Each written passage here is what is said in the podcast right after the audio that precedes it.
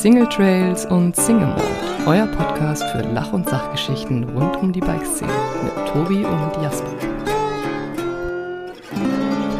Hallo und herzlich willkommen zu einer neuen Folge Single Trails und Single Malt. Heute sitzt jemand vor mir, der nicht wirklich aus der Bike-Branche kommt, kann man zumindest noch nicht behaupten, aber er ist vielleicht auf dem Weg dazu. Ich würde sagen, er ist ein Privateer, was hat er gesagt, Content Creator. Genau. Ja. äh, Moritz Hübner, herzlich willkommen in diesem Podcast. Vielen Dank. Äh, hallo auch zusammen. Freue mich hier zu sein. Das ist mein erster Podcast. Schauen wir mal. Moritz Hübner kann man vielleicht kennen aus dem einen oder anderen Clip oder die eine oder andere Szene, die man vom Corbinian Extra gesehen hat, ist wahrscheinlich von dir gedreht worden. Genau. m, Im Somnia habe ich viel gedreht mit dem Dave zusammen. War ja auch schon hier. David Karg war auch schon Gast in diesem Podcast. Genau. Ja. Ähm, sonst von dem Bike Festival Aftermovies. Da sind auch einige Clips von mir. Genau.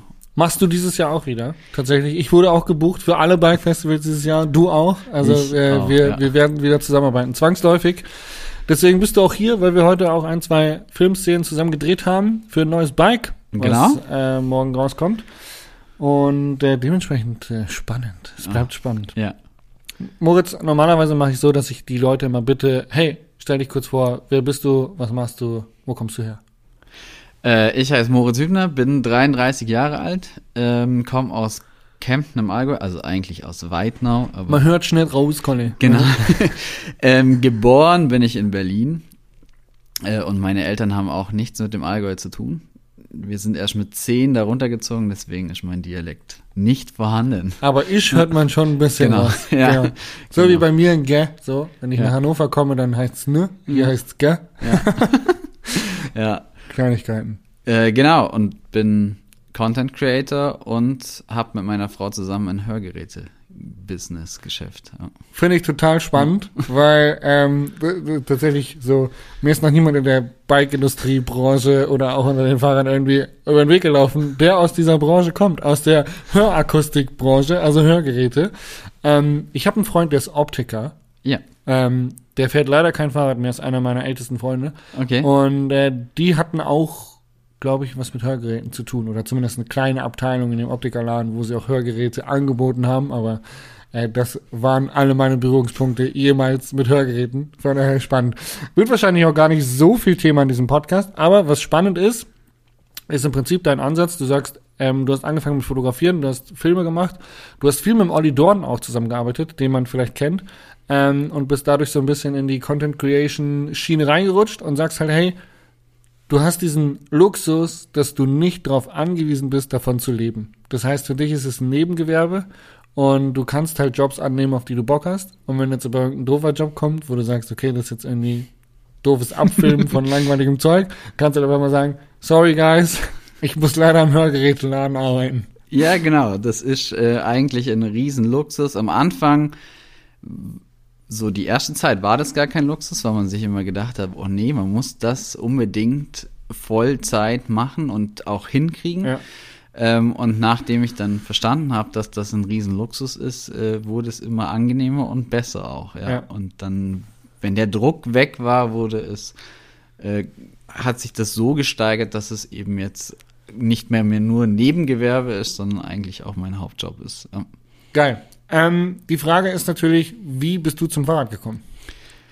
Ähm, ich bin wirklich durch einen Olli durch, äh, zum Fahrrad gekommen. Der Olli ist äh, eigentlich mein Nachbar, mit dem ich in die Grundschule gegangen bin. Und ähm, der hat dann irgendwann angefangen, Fahrrad zu fahren, ähm, nachdem er aufgehört hat mit Eishockey. Und dann bin ich irgendwie auch zum Fahrrad gekommen. Und ich fahre aktiv, boah, so seit 2014 Fahrrad.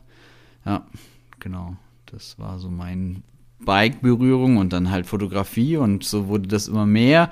Und jetzt wird's auch immer ein bisschen weniger, weil man halt dann doch beruflich auf dem Fahrrad sitzt. Ja. genau. Ja, äh, tatsächlich viele Fotografen und Filmer hocken dann eigentlich nur noch auf dem Fahrrad, wenn sie eben Fotos oder Videos machen. Das heißt, sie fahren 10 Meter Trail, legen ihr Fahrrad hin, fotografieren, filmen und fahren wieder 10 Meter Trail. Ja. Also von Flow kann man bei euch wirklich nicht sprechen.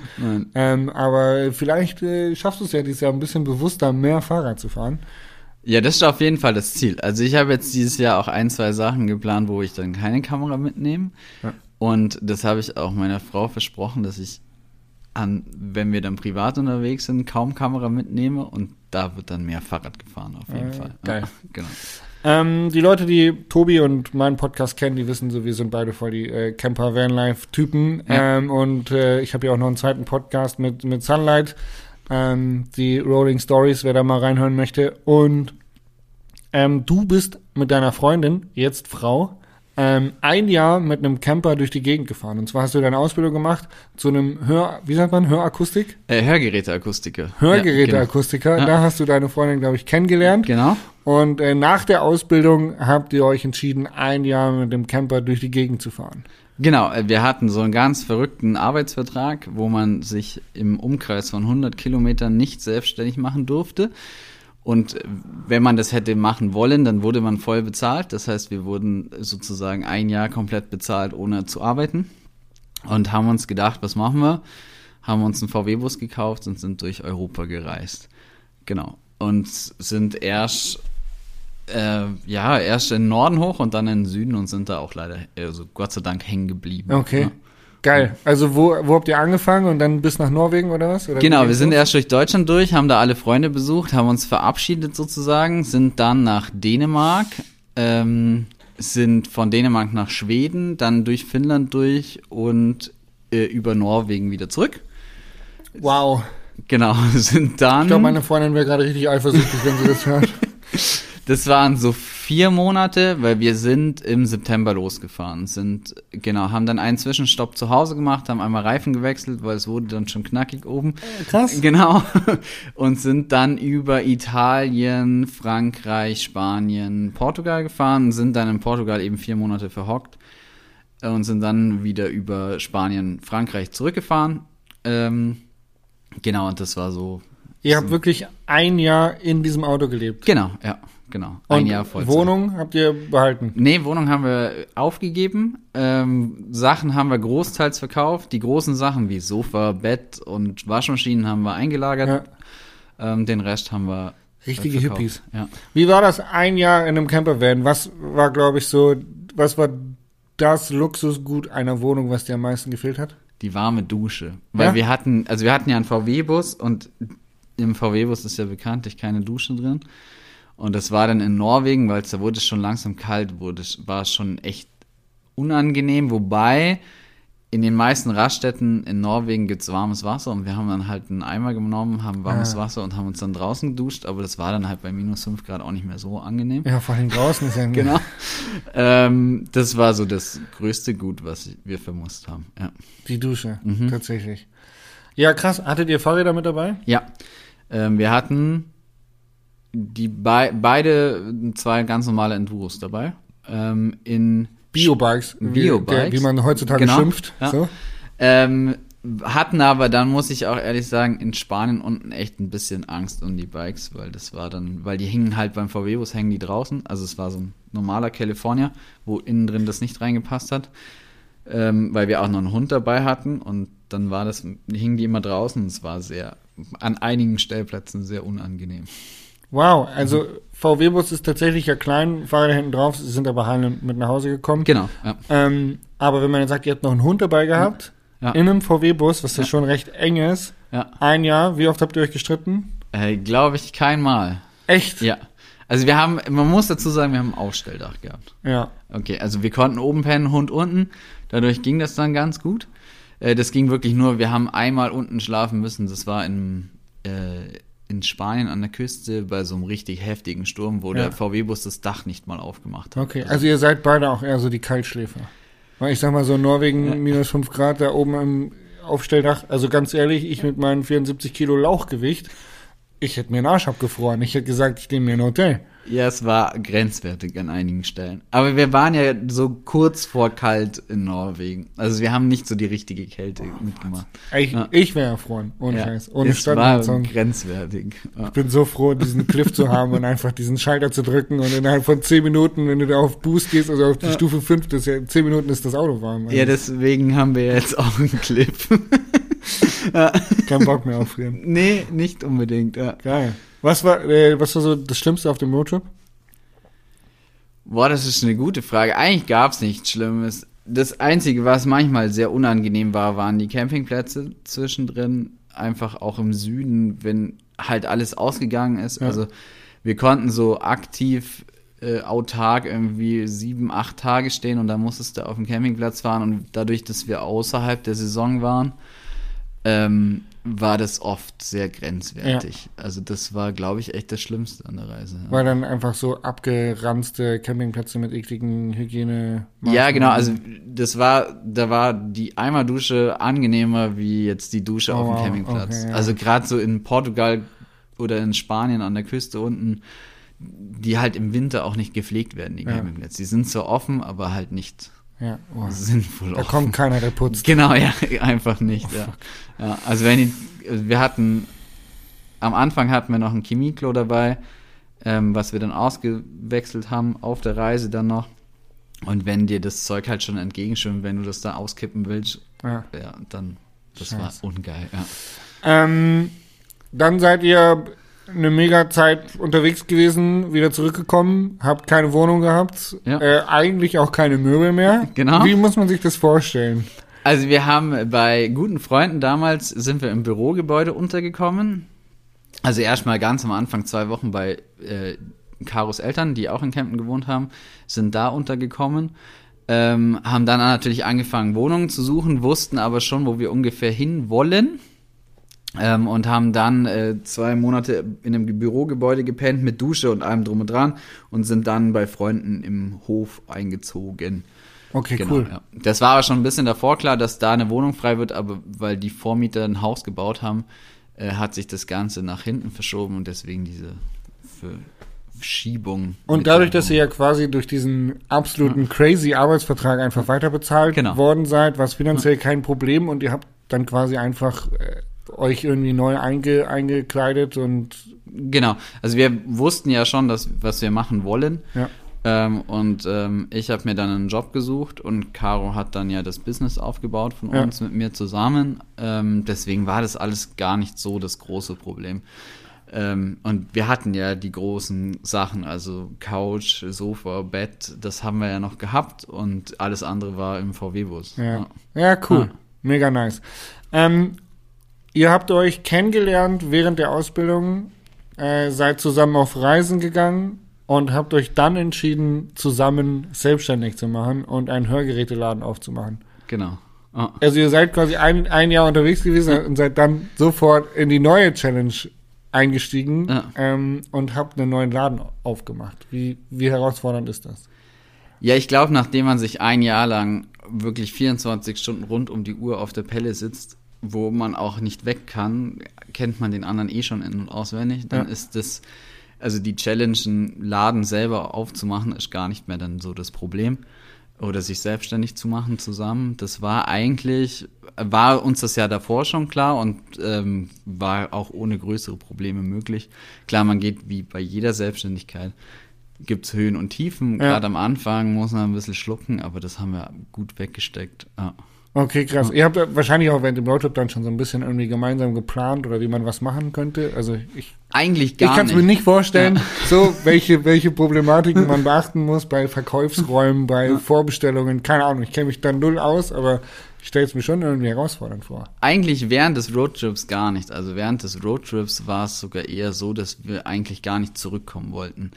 Okay. Ähm, ja. Es war Und wir dann bleiben in Portugal. Genau, das war eigentlich der erste Plan und dann ist aber was passiert. Also unser ehemaliger Arbeitgeber, der uns ja auch bezahlt hat, wurde verkauft. Ja.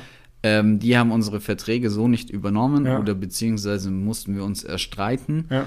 Ähm, dadurch ist aber eine Konkurrenz weggefallen vor Ort, was uns dann dazu bewegt hat, einfach auch den Laden zu eröffnen. Also es war Cool. so, Ja. wir hätten im März, nee, im Mai hätten wir zurückkommen müssen. Das war, dann war das Jahr zu Ende. Äh, Im Februar wurde der, die Firma verkauft und wir haben uns im März dazu entschieden, selbstständig zu machen und haben dann angefangen, erst uns darum zu kümmern. Vorher Wow, war die ja. Idee gar nicht da. Krass. Ja, genau. Und wie lange hat es gedauert, bis der Laden lief? Ähm, wir haben am 17.07.2017 eröffnet. Ja, und wie, wie lange Planung, Einkaufen, Mietraumsuche, keine Ahnung. Das hat wahnsinnige drei Monate gedauert. Also wir haben es wirklich in Windeseile hochgezogen. Wir haben dann noch zwei Wände in den Laden reingepackt. Es waren alles so glückliche Zufälle. Ja. Wir haben relativ schnell eine Location gefunden, ähm, haben dann drei äh, Räume reinzimmern müssen in so einen Laden. Das ging dann auch relativ schnell und haben dann nach, ja, nach drei Monaten, nachdem wir zu Hause waren, haben wir eröffnet. Und dann ging es erstmal los, ja. Und so wie jede Selbstständigkeit dauert es halt am Anfang, bis, bis es Ja, anläuft, ja. Genau. Krass. Ja. Mutig. Ja. Äh, ich glaube, die wenigsten Zuhörer da draußen haben wahrscheinlich irgendwie Ahnung von Hörgeräten oder es interessiert sie wahrscheinlich auch nicht sonderlich, weil ich glaube, Hörgeräte interessieren dann erst, wenn man sie braucht. Und Ja, dann auf kauft man Fall. sich einfach Ja. eins und fertig. Ähm, aber was, glaube ich, spannend ist tatsächlich ist, du hast während deiner oder nach deiner Ausbildung zum Hörgeräteakustiker ähm, hast du noch deinen Bachelor gemacht, berufsbegleitend, und zwar zum Kommunikationsdesigner. Designer, ich genau. habe mir sagen lassen, es ist sowas wie ein etwas höher ausgezeichneter Grafiker. ja. genau. Ähm, und jetzt wirfst du ja auch das ganze Marketing für euren Laden selber. Also du bist ja Fotograf, Videograf, ähm, hast noch deine Kommunikationsausbildung und kannst im Prinzip das komplette Marketing für deinen Laden selber machen. Ihr braucht keinen Grafiker, keine Agentur, kein gar nichts. Genau, also wir machen im Moment alles selbstständig. Ähm, das war damals so, ich habe meine Ausbildung gemacht und äh, ich wusste einfach nicht, was ich machen soll, so wie wahrscheinlich jeder 16-Jährige. Äh, und habe einfach eine Hörgeräteakustiker-Ausbildung gemacht. Und nach drei Jahren habe ich gemerkt, das ist nichts für mich Mhm. und habe dann eben nochmal das Ganze umgemodelt und hatte damals eben auch in der Firma meinen Chef, der das sich machen lassen hat, mit sich machen lassen hat. Und ähm, jetzt ist es einfach ein Riesenvorteil, weil wir brauchen, wie du sagst, wir brauchen keinen Fotograf für den Laden, wir brauchen äh, keinen keinen Grafiker etc., sondern wir machen einfach alles selber, was uns vielleicht auch ein bisschen davon abhebt. Ja. Ja, genau. Und äh, aus dem Grund habe ich dann eben auch mit der Fotografie angefangen, weil mich das da einfach super interessiert hat. Und ähm, das war so der Werdegang, wie ich zum Fotografieren bin. Bist du da so ein Ästhet, so ein kleiner Nerd, der dann auch äh, so, wenn Linien nicht gerade parallel zueinander sind und so, dass du das dann ausrichten musst? Oder wenn jetzt ein Hörgerät im Schaufenster nicht richtig liegt? So also bist du da so ein, so ein Grafikleidenschaftler oder war das einfach so Mittel zum Zweck, ich muss jetzt lernen, weil damit verdiene ich Geld? Nee, das war wirklich so, also es ist ganz schrecklich. Ich finde es, immer wenn Linien nicht gerade sind, kriege ich irgendwie so Herz. Also du bist schon so ein ja. Monk, der dann auch Ja. nicht auf Fugen treten kann und so. Nee, sozusagen. genau, ja, es ist ganz schlimm. Ich sehe auch überall Linien, das finde ich noch viel schlimmer. Ja. Also du siehst überall so, also ich habe nichts gegen schräge Bilder, wenn die zur Linie passt, aber wenn die Linie halt fünf Zentimeter weiter drüben ist und das Bild da hängt, dann denke ich mir so, warum hängt's nicht da drüben? Ja, so bin ich auch tatsächlich. Und äh, ich bin so ein, es kommt jetzt, muss ich mal hier, behind the scenes auf Jasper auch so. Ähm, ich mache mal gerne ein Auge zu und verschiebe Perspektiven von Ja. Dingen, die nicht, also die weiter weg voneinander stehen. So, Ja. Also zum Beispiel, wenn ich jetzt aus dem Fenster gucke, die Berglinie mit dem Fensterrahmen irgendwie ins Lot bringen oder sowas. Ja. Also da, da manchmal äh, erwischen mich Leute dabei, wenn ich ein Auge zukneife und dann irgendwie meinen Kopf immer so leicht hin und her schiebe und dann fragen sie mich, was machst du da? Und ich so, äh, nichts. Ja, das kann ich voll und ganz nachvollziehen. Also ich gucke gerade auf eine auf eine Kerze, die Ja. hinter einem Baum steht, nee, vor einem Baum steht und ich frage mich, warum die nicht weiter links steht, von meinem Auge Genau, jetzt. Ja, das ist irgendwie so eine Geil, ja, cool. Berufskrankheit. Vielleicht hätte ich auch Grafiker werden sollen. Geil. Ja. Ähm, spannend. Jetzt ist es so, du bist Fotograf, Filmer, Marketingmensch, Grafiker und ähm, bist aber dann in diese Bike-Branche reingerutscht. Ähm, wie kam es zustande, dass du dann gesagt hast, okay, du bist Filmer oder fängst an zu filmen? Ja, also das kam durch einen Olli eigentlich. Ähm, der Olli war, ja, wie gesagt, sozusagen fast mein Nachbar. Und der hat halt immer wieder was gebraucht. Ähm, und ich war da, wir waren eben zusammen Fahrradfahren, haben ein bisschen was gemacht und ich habe dann immer die Kamera mitgemacht und ähm, habe dann angefangen zu fotografieren. Ähm, und dann ist der Weg zum Video gar nicht mehr so weit weg. Und weil wir halt früher, wie jeder so irgendwie Skate-Videos gemacht hat, war das ja auch so, die Handlung war nicht ganz unbekannt. Und dann hat man sich da halt reingefuchst. Ich bin auch so ein Mensch, der sich alles so ein bisschen selber beibringt. Ähm, habe ich mich dann reingefuchst und wollte halt immer besser werden und besser werden und habe dann die Filmerei für mich mitgekriegt, bin jetzt aber auch gerade ebenso auf dem Level, dass mir beides unheimlich Spaß macht. Also Geil. ich fotografiere unheimlich gern, mache aber auch einfach unheimlich gern Videos. Ähm, habe am Anfang das immer mit einer Kamera gemacht und habe jetzt gemerkt, aber dass man, wenn ich eine Fotokamera und eine Videokamera habe, dann macht das noch viel mehr Spaß. Ja, ja, genau. ja, wenn man nicht immer umbauen muss. und- Genau. Ja. Ja. Und äh, so bin ich jetzt im Moment. War jetzt gerade viel Foto unterwegs, gerade in der Off-Season, einfach ganz viel fotografieren und freue mich aber jetzt, habe mich heute auch gefreut, einfach wieder die Videokamera auszupacken. Es war so heute der erste größere Sache, die Ja. dieses Jahr angestanden hat. Und habe mich einfach auch echt gefreut, wieder n- n- äh, Videos zu machen. Ja, Geil. ja. Ja, hoffentlich nicht das letzte Mal. Ich würde mich freuen. Ähm, genau, dann hast du ab und zu was für einen Ordi gemacht. Ähm, man, du, du bist ja eigentlich in dem Laden verbandelt, zusammen mit deiner Frau, Ja. Caro. So, das ist euer Laden, euer Business, eure Verantwortung. Ihr habt Mitarbeiter, ihr müsst ihm gerecht werden. Ähm, wie schaffst du den Spagat zwischen, zwischen Film und Fotograf und dem Laden? Ähm, also das äh, könnte ich nicht ohne meine Frau, muss ich ganz ehrlich sagen. Ähm, die ermöglicht das. Ähm, wir haben uns, wir waren jetzt gerade erst länger unterwegs und haben uns einfach dazu entschlossen, dass sie den Hörgeräteladen macht, ich die Fotografie mache, ich aber trotzdem noch einspringe. Also Ja. wenn jetzt irgendwas sein sollte, dann bin ich natürlich für den Hörgeräteladen da, bin aber jetzt nur noch im Background sozusagen tätig und habe keine Anwesenheitspflicht mehr. genau, ähm, aber ohne das äh, Team, was wir haben, was wir in den letzten Jahren einfach aufgebaut haben, durch meinen Bruder, der auch mitarbeitet, ähm, die Frau, äh, die, die Mama von meiner Frau und meine Frau selber, wäre das nicht möglich, genau. Und äh, diesen Spagat konnten wir jetzt einfach gehen. Die, es haben sich auch einfach Möglichkeiten ergeben. Und ähm, die Chance möchte ich jetzt, oder die Chance nutzen wir jetzt einfach und äh, freue mich auf ein sehr spannendes Jahr 2022. Geil. Ja. Sehr, sehr cool. Ähm, in deinem Leben haben sich, glaube ich, viele, wenn ich das jetzt so aus diesem Podcast einfach mal so zusammenfassen für mich kann, haben sich, glaube ich, viele Dinge einfach so ergeben. So, Ja. man, man ist einfach gegangen, worauf man Lust hatte und auf einmal ergibt sich eine, eine Möglichkeit und ihr habt dann die Chance ergriffen, Dinge anzugehen. Ähm, ist es dann so, dass du tatsächlich das auch so lebst und sagst, du bist jemand, der in den Tag hineinlebt? Oder bist du eigentlich eher ein strukturierter Typ, der nur ab und zu mal einen Glückstreffer gelandet hat?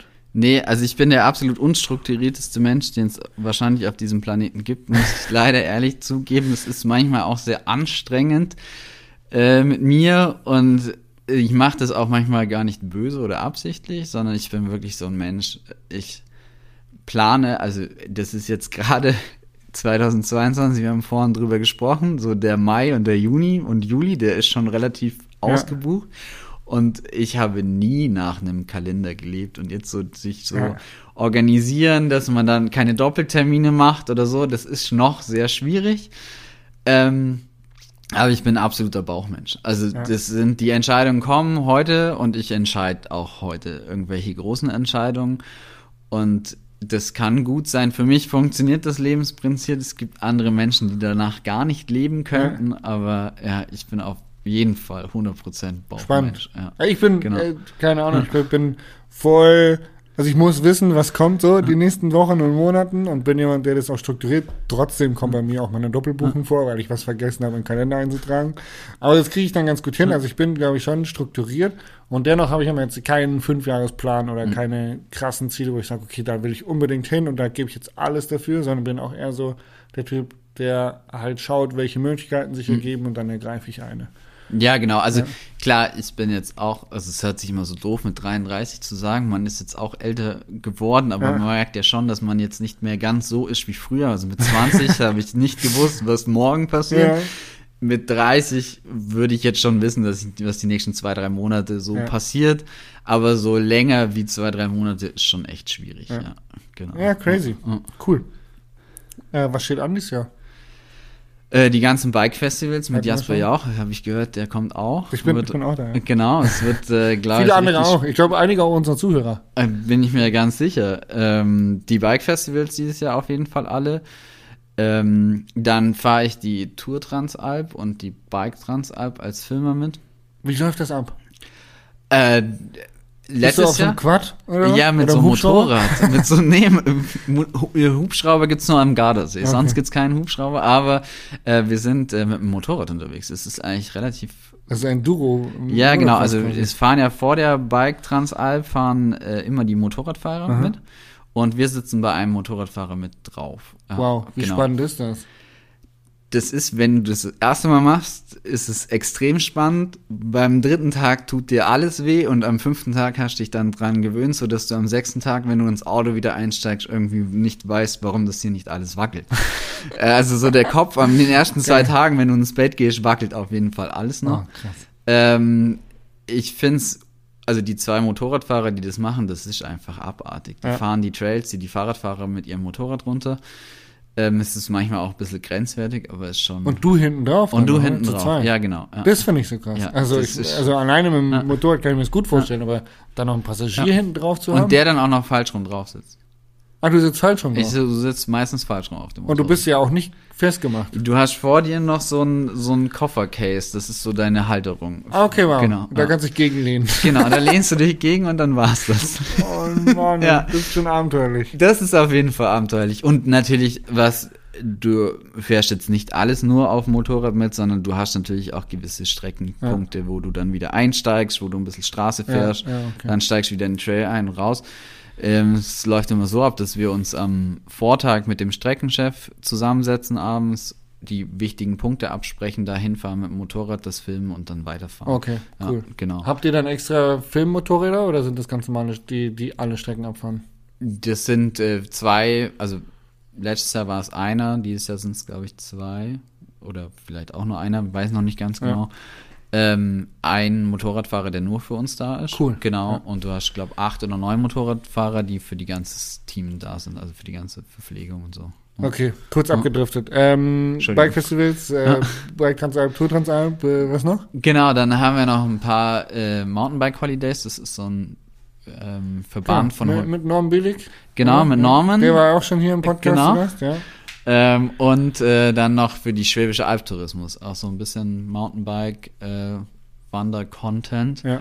Genau, und dann hoffentlich ganz viel noch mit Jasper Jau. Oh ja, Ja. das wäre das wär gut. Ja.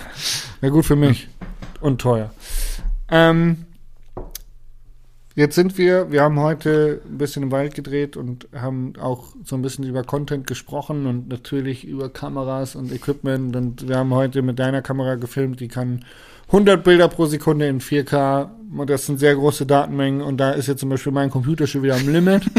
ähm, aber es ist natürlich dann ein sehr, sehr schönes, hochwertiges Bild. Und wir haben auch schon so ein bisschen drüber gesprochen, hey, wo geht es eigentlich hin? Wo geht die Reise hin mit Videocontent und ähm, wer konsumiert es, wer guckt sich an und sehen die Leute einen Unterschied? Ähm, am Ende des Tages produzieren wir für Medien wie, also soziale Medien, so, wir machen keine Kinofilme, sondern wir machen Werbekampagnen oder eben halt auch Geschichten, die ausgespielt werden auf YouTube oder Instagram oder keine Ahnung, aber halt auf Webplayern. Mhm. Ähm, und was glaubst du, wo geht da die Reise hin? Weil ich sag mal, vorhin beim Essen haben wir auch ganz kurz drüber gescherzt, so Grafiker, heutzutage lädst du halt eine 10 Euro Canvas-App runter und kannst eigentlich die Werbekampagnen für deinen Laden auch mit einer, mit einer iPhone-App machen. Mhm. Da musst du keine Grafik, äh, keine Grafik für studieren. Ähm, glaubst du, dass es in der Film-Fotobranche in eine ähnliche Richtung geht? Ich glaube, es wird immer diesen, dieses Zusammenspiel geben, was ich glaube oder was ich auch hoffe natürlich auch für meinen Berufsstand ist, dass wir immer noch das professionelle äh, YouTube-Video haben, wo du einfach den Unterschied siehst. Ja. Aber wir haben vorhin auch gesprochen, das ist manchmal schon auch fragwürdig, dass wir eben mit 4K 100 FPS, wo dann irgendwie für, wir haben heute keine Ahnung, 30 Schnipsel gemacht und da sind irgendwie 30 Gigabyte rauskommen Ja. äh, für ein YouTube-Video produzieren. Ähm, und ich glaube schon, dass die Reise dahin geht, dass das immer kürzer und immer schneller wird. Also sieht man an TikTok. 15 Sekunden und du bist eigentlich schon raus, wenn es nicht interessant ist. Ja. Ähm, aber ich hoffe halt immer noch, dass es dann die 15 Sekunden sind, die hoch oder professionell produziert worden sind. Dass das ein Unterschied ist zwischen 15 Sekunden auf dem Handy produziert. Dass man da noch einen Unterschied merkt, dass die Leute das auch noch abfeiern, dass es eben die 15 Sekunden gibt, die auf professionellem Equipment produziert worden sind. Ja. Ja. Aber ich glaube, es wird alles schneller. Also man sieht es ja auch bei YouTube Shorts, funktioniert ja auch irgendwie, hat Einzug gehalten in unser Leben. Und irgendwie wird es auf das hinauslaufen. Boah, ich erwische mich so oft dabei, wo ich bei Instagram am Explore-Feed durchscrolle und da gibt's jetzt so, so schlecht geschauspielerte Szenarien von Straßendieben oder irgendwas oder wo eine Frau in der Bar steht und zwei Leute versuchen sie gleichzeitig anzuflirten oder so. Also so, weißt du, so. Aber das ist gestellt. Ja. Das ist halt nicht echt, sondern es sind halt so quasi so, es wären witzige Szenarien, wenn sie in echt passieren würden, Ja. aber sie sind halt so schlecht gestellt, dass es halt offensichtlich ist, dass es nicht echt ist. Ja.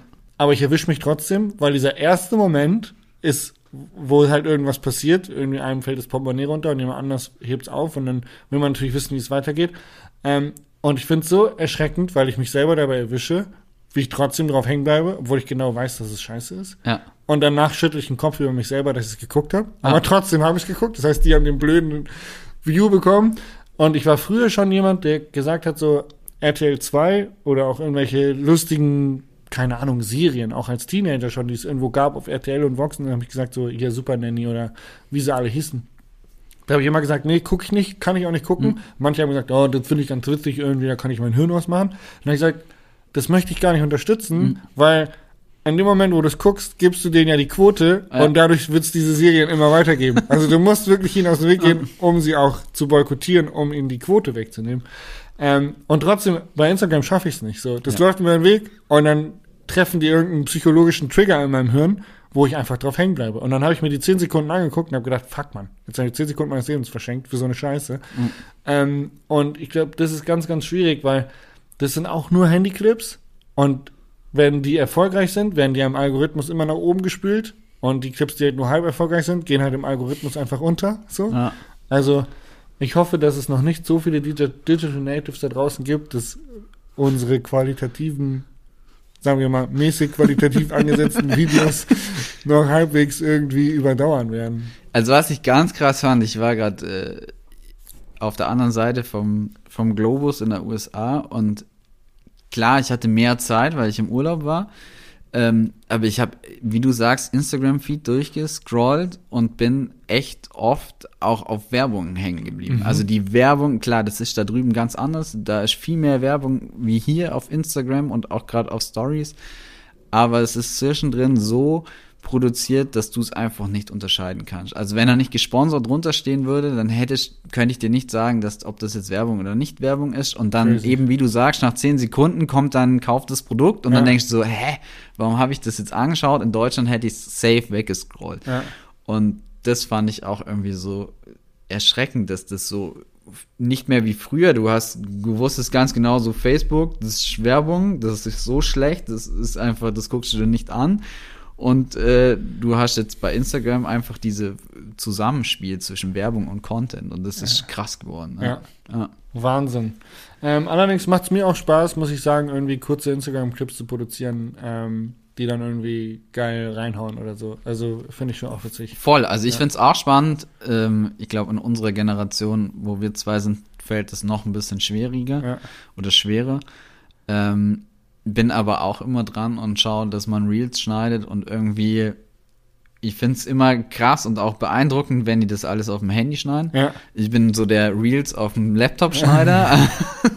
Ja, aber- Große, große Tasten, ey, wir sind richtige Rentner. wir brauchen große Ja. Tasten und einen Klick an der Maus. Und auf einem großen Bildschirm irgendwie. Aber ich finde es auch immer erstaunlich, wenn die das dann alles auf dem Handy zusammenschnipseln. ja. Ja, und ähm, habe mich jetzt auch echt gezwungen dazu, das auf dem Handy selber zu schneiden. Das Ja. Zeug schnell aufs Handy zu spielen, auf dem Handy zu schneiden, um einfach noch mal ein Stückchen schneller zu sein. Ja, wow, ich war auch, äh, bin irgendwie, als ich angefangen habe, YouTube zu machen, Adobe Premiere, Ja. äh, da habe ich, ähm, der Typ, der mich zum YouTube machen gebracht hat, Mario Zeugner, äh, hat dann irgendwann gesagt, so, hey Jasper, du musst jetzt unbedingt mal umsteigen auf Premiere Pro, ist, äh, nicht Premiere Pro, auf ähm, Final Cut Pro, ist viel geiler für dein MacBook, Ja. viel effizienter und ich so, okay, haben mir da voll die Tutorials reingezogen, um mich, um mich das anzulernen und war aber dann am Handy, auch wenn ich am Video am Handy schneiden musste, völlig überfordert, habe mit Ja. Premiere Rush gearbeitet und das ist ja auch schon irgendwie okay, aber umständlich. Ja. Ähm, und dann hat Erik Juncker mich zu, zu InShot gebracht. Und dann hab ich gedacht, boah, fuck, Alter, das ist ohne Scheiß so intuitiv wie Ja. tatsächlich Final Cut am Rechner, halt einfach genauso schnell und einfach am Handy. Also das ist geil, was man da machen kann. Und da frage ich mich immer, also das haben sich bestimmt schon ein paar gefragt, warum gibt es eigentlich keinen Final Cut auf dem iPhone? Ja. Also so richtig gut. Also Ja. das verstehe ich einfach nicht, weil die könnten Da geben sie das Geld dann ans InShot ab. Aber Ja, vielleicht genau. gehört InShot ja Apple. Ja, das kann vielleicht, natürlich sein. Wer weiß. Who knows? Oder sie kassieren genug durch den Abo-Verkauf. ja, auf jeden Fall. Wo sie sagen, okay, das. Geld reicht uns. Die 80 Prozent, die wir da verdienen von den 10 Euro, die gehören uns schon, das ist schon okay. Dann müssen wir erstmal selber was bauen, das kostet mehr. genau. Ja, spannend. Ähm, Also am Bike Festival machen wir ja auch äh, Real-Geschichte Ja. äh, viel. Ähm, wir machen aber auch ein paar coole Geschichten, wo wir auf den Trail gehen. Ähm, ist es für dich die Mischung macht's oder sagst du, Real ist Mittel zum Zweck, du machst es nur, weil du musst? Nee, ich muss sogar ehrlich sagen, ich habe da so ein bisschen Spaß dran gefunden. Also es ist, früher war es wirklich so Mittel zum Zweck, weil es halt jeder wollte. Ja. Ähm, inzwischen mache ich es einfach auch, macht's auch Spaß, weil du halt einfach auch, du musst dich ja selber als Creator auch irgendwie zwingen, deine Geschichte in 15 Sekunden zu erzählen. Das Ja. war ja früher, hattest du einfach drei oder vier Minuten Zeit, um eine gescheite Geschichte zu erzählen. Jetzt musst du die Geschichte einfach in 15 Sekunden. Das ist ja auch eine Herausforderung für uns geworden, das Zeug schneller an den Mann zu bringen und trotzdem spannend zu bleiben. Also, weil du musst, du kennst es selber, du scrollst hoch, du hast zwei Sekunden, drei Sekunden und dass der das anschaut und wenn das halt nicht gut ist, schon allein in den ersten zwei, drei Sekunden ist, bist du raus aus dem Voll schade, ey. Ja. Als ich angefangen habe, Mountainbike-Filme mitzumachen, also jetzt, da war ich noch kein YouTuber, sondern Ja. einfach ab und zu mal irgendwie so ein, irgendein Edit produziert oder irgendwas. Da war es noch voll wichtig, dass man ein geiles Intro hat. Mit Ja. so Hand an den Lenker und Helm zumachen und losfahren und so. Heutzutage, wenn du die Hand an den Lenker nimmst, dann hat schon jemand vorbeigescrollt. So. Ja. Oder wenn du einen Nature-Shot hast, wo schön die äh, Bäume im Wind wehen oder irgendwas. Okay, schon verloren. Ja, oder Logos. Seit Ja, wann ist, früher waren immer so, kenne ich das noch, da sind erst mal fünf Minuten Logos gekommen, Genau. bevor dann der Film losging. Das gibt es auch nicht mehr. Das kriegst du, wenn du Glück hast, am Ende noch. Ja. Ja, aber das ist, ja, das hat sich halt einfach verändert, diese drei Sekunden, die du da Zeit hast. Ja. Wahnsinn. Ähm, wir haben jetzt 36 Minuten auf der Uhr. ja.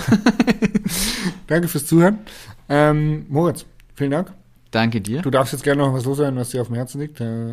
Ansonsten, Ich freue mich auf die nächste Zeit. geil. Sehr, sehr cool. Cooler Podcast. Danke fürs Zuhören und ähm, bis nächste Woche. Tschüss.